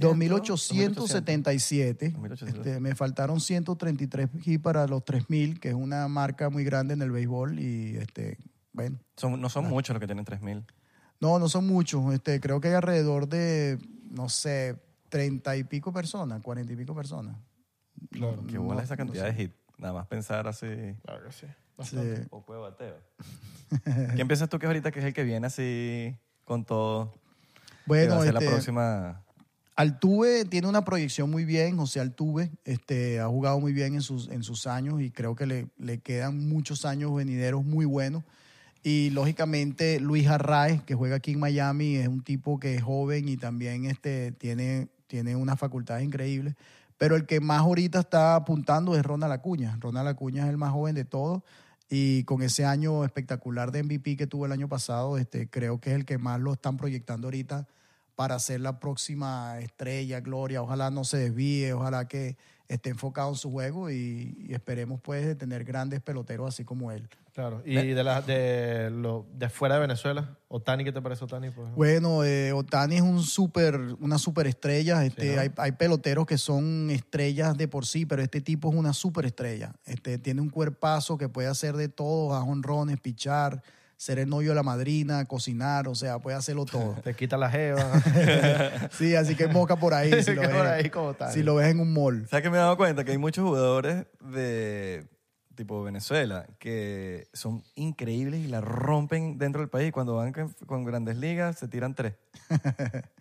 Bueno, no sé, este, hay, hay casos, hay casos de casos. Este, ¿Por qué sucede eso? Bueno, a lo mejor no logran ajustarse al, al sistema americano, este, no sé, quién sabe. Cada uno de nosotros tenemos razones por las cuales eh, nos frustramos, no somos exitosos, pero... Que viene lo mental que estábamos hablando ahorita. Sí, ahí viene lo Claro, el- mental y eh, el lado mental, eh, eh, cómo tú puedes lograr el éxito en otro país sin estar con tu, con tu familia, sin tus panas, estando en, en una ciudad que nadie te conoce, todas esas eso cosas. frío. El frío, cómo juegas con el frío. ¿Cómo juega con frío?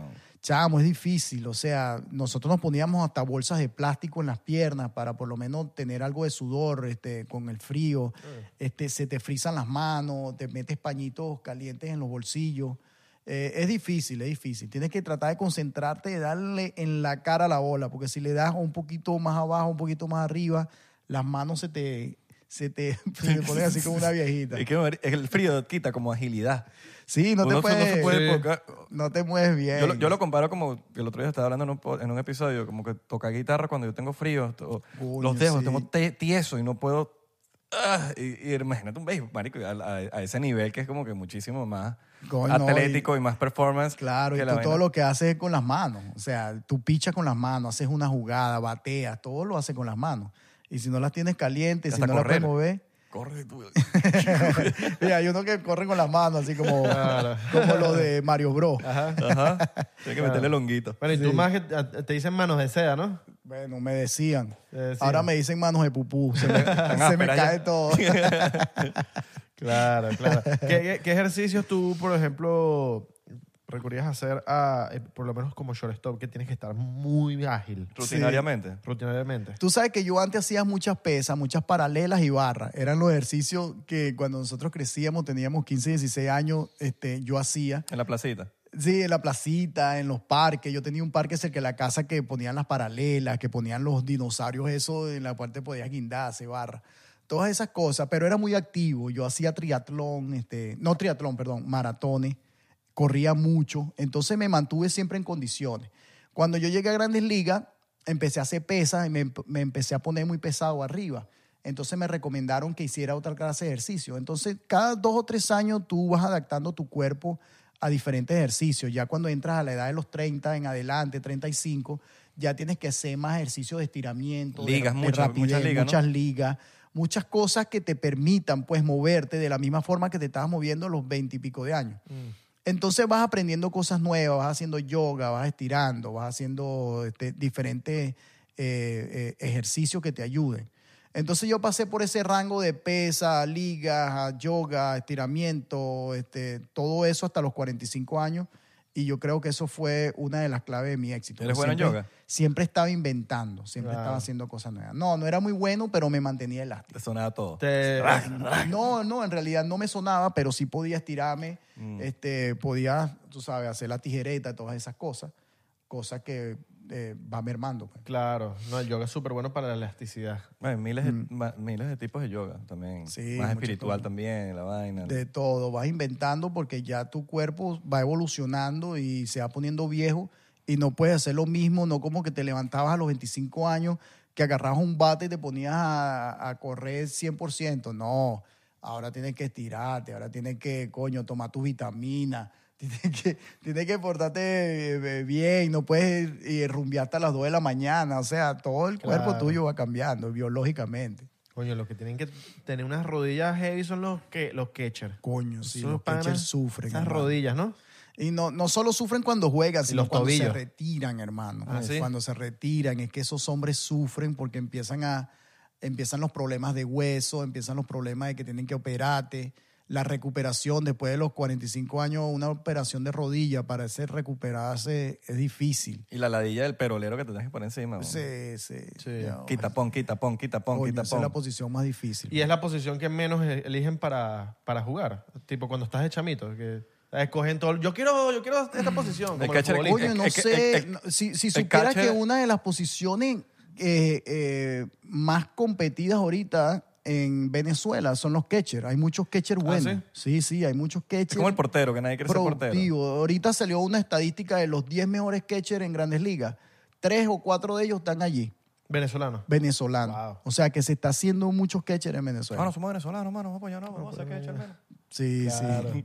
Somos venezolanos, mano, porque nos apoyan ahí, mano. Ay, coño, no te han llegado. Tipo, mano, somos venezolanos, mano, porque nos apoyamos. Mano, nos entre apoyamos nosotros, ahí, Vamos a mano, apoyarnos, mano. porque- Vamos Bueno, a apoyarnos, vámonos. sí, sí, Estamos llegando siempre- ahorita, mano. Siempre están haciendo Y, todo. pero para ahí, pero para ahí, ¿cuál es tu béisbol? Bueno, nunca hemos jugado, pero... Oye, mano, jugamos una caimanera ahí, un softball, mano, pero...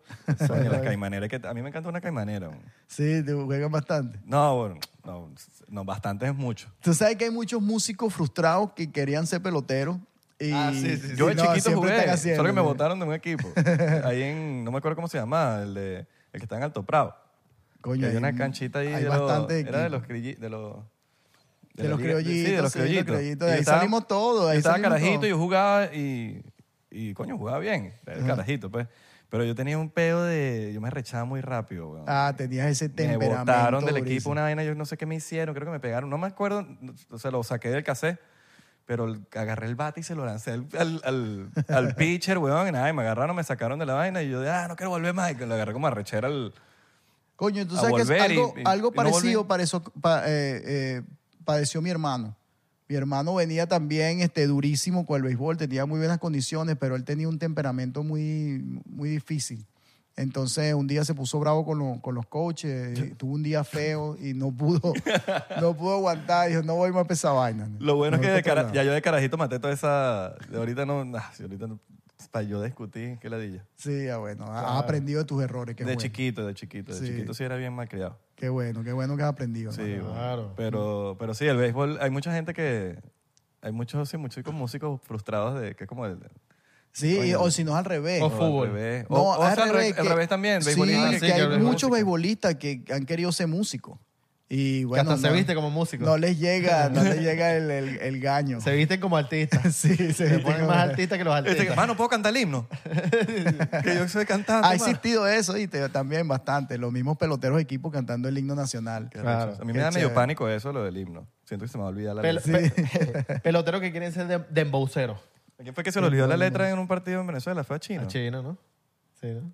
Que cantó el mismo verso como dos veces y le cayeron encima. ¿Qué Sí, bolas que no te sí. sabes el himno de tu país? Y como que, marico, los nervios del himno. Coño, tiene más, te concentra más en que la voz salga bien que lo que tú vas a decir. Que la Ah, letra. Se te olvida la letra. ¿Qué canción ponías cuando iba a batear? Cuyo bastante, yo, yo cambiaba la música todo el tiempo. Ok. No podía tener una canción, ponía Llorarás, ponía eh, mi- eh, El Bajo y Yo, Bravo de Verdad, de Oscar de León. Pero eso te lo preguntan antes del partido. Sí, sí, tú, tú escoges tus canciones. En cada partido. En cada partido, o tú- el chamo de la música siempre está alrededor de ahí. Y dice, hey, hermano, voy a cambiar la música. Ah. Mira, ya no me pongas esta porque ya me fastidié, no estoy bateando con esa canción. Me trae recuerdo de la fiesta de, de 15 años de mi novia. Entonces, no, no, no, cámbiame eso, dame otra vaina, dame Claro. otra cancioncita. Los Entonces, adolescentes, ponme Sí, ponemos adolescente, ponme un rock bien pesado. Este, yo ponía mucho Led Zeppelin, que es una de mis bandas favoritas. Arrechísimo. Y bueno, eh, si era salsa, eran descargues de salsa, no son canciones de amor. Claro. Porque imagínate, tú ibas a batear con una canción de amor, coño, se te pega, eh, ah, ah, ah, era puro timbalero duro, este, descarga. Nunca te llegó que si Robert Plant, así que, hey, thank you for putting, putting the, no, the pana, song in the, nunca, the Kime. nunca lo llegué a conocer. Claro, Nunca lo- bueno. todavía está vivo, ¿no? Robert Plant todavía está dando Yo lo- conciertos por ahí. Sí, sí, sí. Qué duro. Le hicieron una, hace un par de años le hicieron un Hall of Un Fame. homenaje, sí, sí. Se lo pusieron en, la- en el Hall of Fame y estaba hasta Obama ahí. Sí, no, buenísimo. Yo, yo escuché por ahí que tú tocabas batería, ¿no? Sí, yo toco percusión un poquito, me compré una batería, cantaba, eh, tocaba muchas canciones de rock, de, especialmente de Led Zeppelin, aunque el, el beat de él es difícil, pero sí me encantaba. Eh, Led Zeppelin es mi banda favorita, de Claro. por sí. ¿Todavía le metes a la batería? Sí, todavía la, la vendí hace como cinco años, tengo tiempo sin tocar. Eh, eh, he tocado mucho más timbales y cosas en salsa, pero te sí- puedes comprar una eléctrica que no hace ruido. No, la tenía y me aburrió. Ah, sí, no es lo mismo, No ¿verdad? me, gusta, no me gustaba porque no la oía. Como tú dices, me gustaba más el... el- Claro. el-. Oye, los vecinos. que- Sí, sí. Oye, Bueno, carajo. no, tenía vecinos en ese entonces. Ah, Vivía en una casa como alejada y podía armar mis, a- mi- mis alborotos ahí. Detroit. Eh, no, en Seattle. En Seattle. Eh, y ponía la música a todo volumen y nada, no tenía vecinos cerca. ¿Sabes que cuando... que una anécdota es que yo te conocí una vez en, en Detroit. Ahorita ni te acuerdas de eso. Por Detroit. Por ahí me mandaste una foto, ¿no? Una fotica, Sí, una sí, yo la vi. Esa vaina... Este, tú, eres- tú estabas ahí trabajando con, con, con el equipo, con Miguel Sí, Cabrera con los también. Tigres, claro. Y qué bola lo abandonado que está Detroit. Coño, pero tú sabes que esa zona lo han recuperado Sí. bastante, hermano. Sí, Era como una zona fantasma. Se parece como el downtown de Miami, que Mm. lo tenían burda abandonado. Ahorita están como, como, tú sabes, pintando todo, arreglando todo, como recuperando todos esos edificios, edificios viejos. Claro. Increíble. O sea, yo ahorita que estaba buscando un lugar para la exposición de arte, me llevaron por unos edificios, unas vainas espectaculares de los años 1940, cómo lo han recuperado y lo bonito que lo han hecho. Y me quedé loco de los lugares. Así está Detroit ahorita. Detroit lo han recuperado mucho. Entró el jefe de Quicker Loans, de los insurance, y empezó a comprar todos esos edificios históricos Y y, barato. remodelados, barato, y ahorita los ha puesto bellísimos. Claro, que todo ese automotriz estaba ahí todo fuerte y fue con la, con la caída. Que todo, Sí. Marico, todo abandonado. O sea, Bueno, era como acuérdate que ahí estaba la Ford y, y ahí todos esos edificios de la Ford cuando salieron de ahí quedaron bien Creo abandonados. que General Motors, Motors era la única que quedaba ahí, ¿no? Bueno, El sí, pero ese no. que parecía como una lata. Sí, pero ya eso murió también. ¿También murió? Ese edificio lo, lo estaban por recuperar, no sé si quedó ahora como monumento histórico. Parece como el, el, el estadio del Berna- Bernabéu. Coño, La sí. lata de sardina. Exacto, exacto, exacto, exacto. Pero sí, que, que- y, y me quedé loco también como lo grande que era Miguel Cabrera allá en... O sea, tuve la, tuve- Bueno, tuve sí. la- fui al Comerica Park y... Y, marico, vi la, la vaina de Miguel Cabrera, lo grande que era ya la... ca- O sea, un juego de, de Detroit, se- la calle se congestionaba. Sí, claro, Miguel es un ícono allá en Detroit, hermano. Y de- ¿No viste el homenaje que le hicieron en su retiro con los, coño, los sí. drums y eso? Qué belleza. Bueno, lo vi por redes. Sí, yo también lo vi. vaina no pude- no- yo no pude ir, pero sí, bellísimo. No, y Miguel representó para ese equipo, wow, bastante. Siempre estaba envuelto con la comunidad. Este, bien chévere, bien chévere. Ya cuando tú formas parte de un equipo de eso y tienes una larga trayectoria, qué, qué chévere es que la comunidad te brinde esa clase de apoyo. Claro. ¿No quieres volver a, a, por lo menos, trabajar en un equipo como sí, coach? sí, yo quisiera, yo quisiera. Este, ya he estado fuera como por cuatro, cuatro años y siempre este, me, me, me hubiese gustado trabajar con un equipo de eso. Esperemos que, que llegue esa propuesta nuevamente. ¿Volverías a Venezuela? Claro, hermano. Sí, claro, claro. Tanto en Venezuela como, lógicamente, aquí en las grandes ligas. Sí, lógicamente. Sería rechísimo tenerte allá en un equipo... Bueno, yo siempre he los dicho... Leones de Caracas. Sí, yo siempre he dicho, si no empiezo con los Leones, no voy a empezar con cualquier otro equipo. Si existe esa oportunidad, ojalá que venga. ¿Con los Este, Magallanes? sí. No, eh, imagínate, yo debutar, yo claro, debutar con no. Magallanes, no me linchan te allá. linchan. claro, te linchan. Eh, Sí, sí. claro. Sí, es medio, medio dark. Por lo menos, ajá, después. Pero Sí, no de después, primero. Y que exacto. volviste, regresaste a Venezuela y en los Magallanes, no cuadra. No, O yo cuadra. creo que ni, ni siquiera nunca, ¿no? O- Ni con los tigres. No, a lo mejor sí, sí, sí, si logro este, trabajar con el Caracas algún día y bueno, y, y- y lógicamente va a llegar un momento que digan ya, vamos a votar a Vizquel porque no sirve. A lo mejor de allí sí pensaría en otros equipos, ¿no? ¿No? Eh, porque ya, ya se ha, ha- ha marcado esa pauta. Ya jugué con mi equipo, ahora bueno, lo que sea. Claro. Pero- o con la Hace- selección, haces ejemplo. perder siempre al Magallanes. Nada más Sí, para sí, que sí, sí, pierda. Yo creo que no confiaría mucho en ti todo. No, no, no, no. No vamos a decirle a Omar porque nos De hace última. perder. Sí, ese corazón como que está demasiado, Sí. demasiado duro para jugar con ese equipo. Claro. Y- o por lo menos con la selección también, con, con el equipo de Venezuela.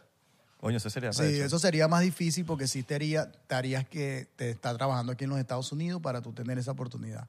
Pero como ya lo hice, no es una, o sea, ya esa está chequeada de la lista, Mm. este, no es una de, la- de las cosas este, que, no me su- que, que- que no sueño por hacer, porque ya lo hice. Pero sería bello estar, en, lógicamente, con los mejores de Venezuela. Claro. Qué arrecho, güey. Sí, sí. Para representar el otro mundial, el otro... Representando, Coño, sí. papi, representando. Eh, Ah. no, esos, esos clásicos, hermanos, son buenísimos. Y lo que, lo que logras tú sentir, ¿no? De, de, de pe- pertenecer a la selección venezolana es otra cosa. Claro. Este, tú puedes jugar en grandes ligas, jugar en series mundiales, que son los juegos más arrechos que te puedan suceder, pero estar como, es como una olimpiada. Yo lo veía como una olimpiada, que es donde los mejores del país están allí representando y cero comiquita. Entonces, y ahí no importa el dinero y no importa nada. No, Yo- ahí, ahí lo que importa es, yo creo que el honor, El ¿no? Claro, claro, El el, honor que el- el corazón, país. el corazón de tú pertenecer allí y de jugar con tus mejores panas de Venezuela. Wow, no hay honor más grande que ese. Claro. Sí. O sea, que te, te iba a preguntar al, principio del episodio que estábamos hablando de las reglas del béisbol. ¿Agregarías una nueva regla? Como para que el deporte esté más rápido o Eh, algo que tú siempre has pensado que, coño, esto falta. Coño, buena pregunta, dale. Sí, siempre, siempre hay cosas que uno se le ocurre, coño, me gustaría hacer esto, me, me gustaría hacer lo otro. Una idea millonaria que tengas y que, coño, yo sé que yo tengo una idea de... de traer las cercas más, más cerca. O sea, para que los chiquitos también tengan chance de dar honrón. Eso lo pensaba cuando jugaba. Ah. Yo, coño, si yo fuera comisionado, ¿por qué poner las cercas tan lejos? Coño, traiganla más cerca para decir yo también puedo dar honrón. Claro. claro.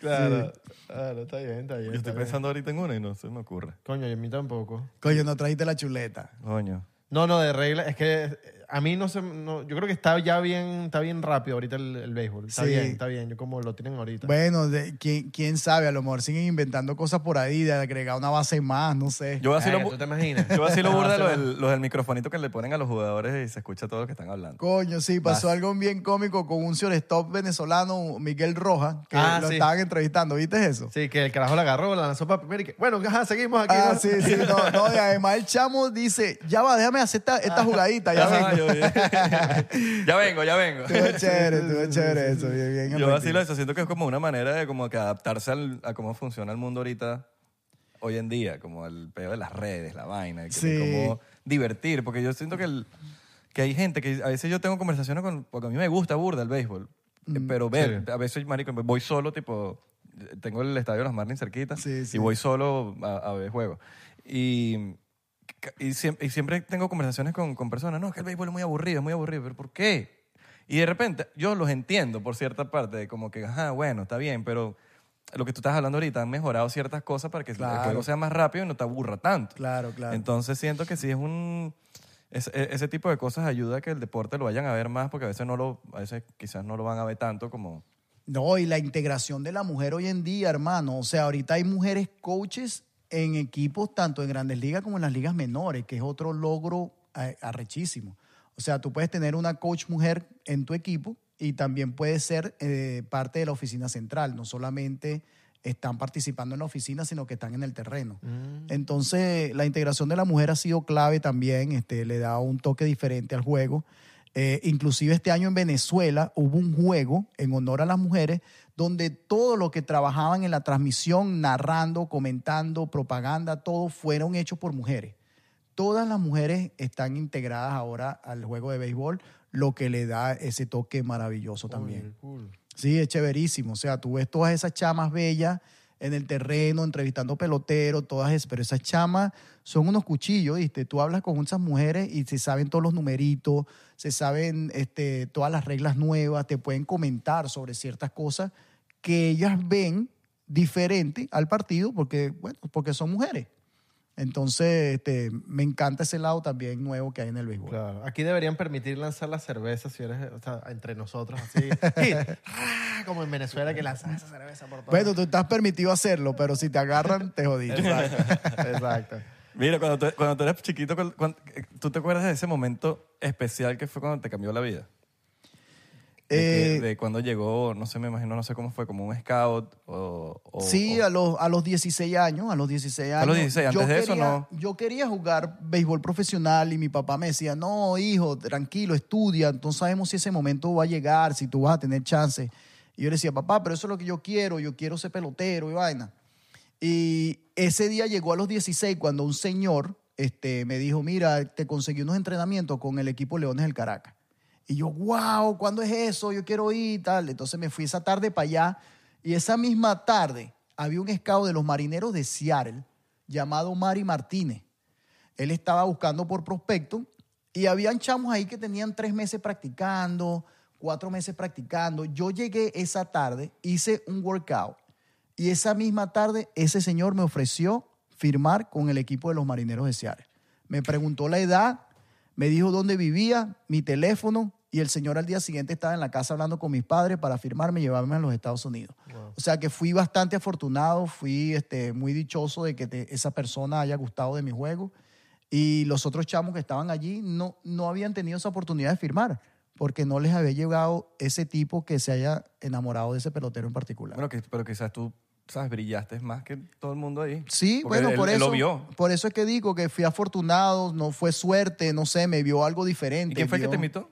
¿Qué dijiste? Él me, eh, me invitó un ex propietario del equipo Leones del Caracas llamado este, eh, eh, Pablo O Morales. sea, gracias a que te invitó. Gracias a ese señor Luis Morales y, y el señor Pablo Morales fue que yo llegué al equipo Leones del Caracas. Wow. Exactamente. Qué bueno cómo funciona la vaina de, de estar en el momento perfecto, el momento, o sea, el momento indicado, con la persona indicada, en el A equipo indicado, a la a la hora. indicada. la- o sea, todo pasó así como, Todo. como, como diseñadito. Sí, así pasó, tal cual como lo- te, lo, te lo estoy contando. Fue increíble. Este, esa Cuestión de un tarde. día. En, en un día, sí, prácticamente. Así que tú no sabes, hermano, si tú estás con tu guitarra ahí un día de esto y te llega Robert Plant. Ajá. Wow. Mano, vamos a hacer un featuring, somos venezolanos. Mano, somos venezolanos, mano, para que nos apoyes ahí, mano. Robert Plant, qué duro, What? Robert What you Plant. What is- What you saying? What you saying, man? Coño, por cierto, buena suerte, hermano, con tu, con tu música. Amén, amén. Gracias, hermano. Las, las canciones que he oído están bien chéveres. Mucha Gracias. suerte con el CD. Significa mucho viniendo de ti. Ojalá estuvieses jugando y pongas la- el tema en... No, está bueno, coño, ¿verdad? Para que Sería vea como- chévere, como sería batea. chévere. Bueno, podemos hacer algo, tranquilo. Yo te ayudo Claro a que promocionarlo sí, si claro quieres. sí. Oye, gracias, háblate ahí gracias, igual. Mano, háblate ahí con los jugadores, Mano. mano. Mano, Luis Arrayo, ¿no? El temita Queremos traer a Luis Arraez, eso está hablado, por cierto. Coño, sí, ojalá tenga chance. Qué, qué chévere. Sí, sí, sí, qué recho, qué recho todo. Qué recho todo que, que nunca, o sea, siempre te mantuviste ahí, como que hay gente que se retira y ya y no, no, no se sabe más de esa persona. Sí. Tú estás ahí como que en la movida, en la pista siempre. Sí, vale. Este, tú sabes que cuando te corre por las venas este, es difícil que te separe el juego. Inclusive muchos de esos peloteros eh, retirados yo estoy seguro de que todavía tienen la pasión de venir a dar clínica, pero no se les brindan las oportunidades. Este, y, y siempre hay gente que están disponible a hacer esta clase de, de espectáculos, eventos, todas estas cosas. Claro. Ahí lo tienen, pues. Brutal. Bueno, querido Omar, gracias por venir a 99%, por tomarte el honor de, y el tiempo de tu valioso día para venir para acá y conversar un ratico aquí No, gracias, hermano. Gracias por invitarme. Este, eh, oye, ojalá la gente vaya al- al- a la broma del arte, al evento del Del arte. 31 de enero al 4. Al 4, sí, los De tengo febrero. en las redes mías, lo tengo puesto, eh, la Aquí dirección está saliendo y todo abajo. eso. Está saliendo bajito. Ah, bueno, Síguelo chévere. ahí. Y bueno, gracias por ayudarme a expandir la voz este, y los veo por allá. Claro que sí, ahí estaremos. Nos vemos por allá. Eh, y bueno, nos vemos a la próxima. Le mandamos un beso en ese ombligo. Ah, de Bebelardo. ¿El mío? Sí. o sea, un beso de Abelardo. Ah, un beso en ese En el ombligo. Me gusta.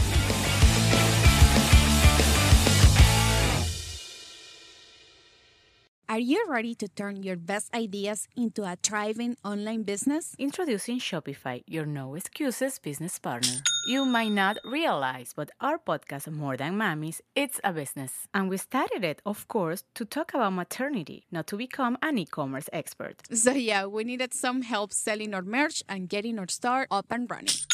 Woohoo! Another sale! Shopify is a commerce platform revolutionizing millions of businesses worldwide. No matter if you are a garage entrepreneur or a big business, Shopify is the only tool you need to start and grow your business without the struggle. With Shopify's single dashboard, you can manage orders, shipping, and payments from anywhere, giving you the insights you need wherever you are. Sign up for $1 per month trial period at shopify.com slash sonoro, all lowercase. Go to shopify.com slash sonoro to take your business to the next level today. Shopify.com slash sonoro.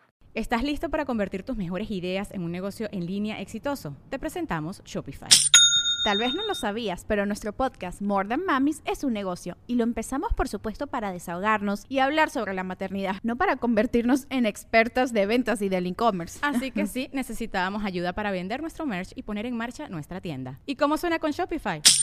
Llegó otra venta. Shopify es la plataforma de comercio que está revolucionando millones de negocios en todo el mundo. Ya seas un emprendedor desde tu casa o desde donde sea, Shopify es la única herramienta que necesitas para iniciar, administrar y hacer crecer tu negocio sin dificultades. Con Shopify puedo gestionar pedidos, envíos y pagos desde cualquier lugar, brindándote toda la información y estadísticas de tus ventas al detalle. Regístrate para un periodo de prueba con tan solo un dólar al mes en shopify.com barra sonoro, todo en minúsculas. Ve a shopify.com barra sonoro para llevar tu negocio al siguiente nivel. Shopify.com barra sonoro.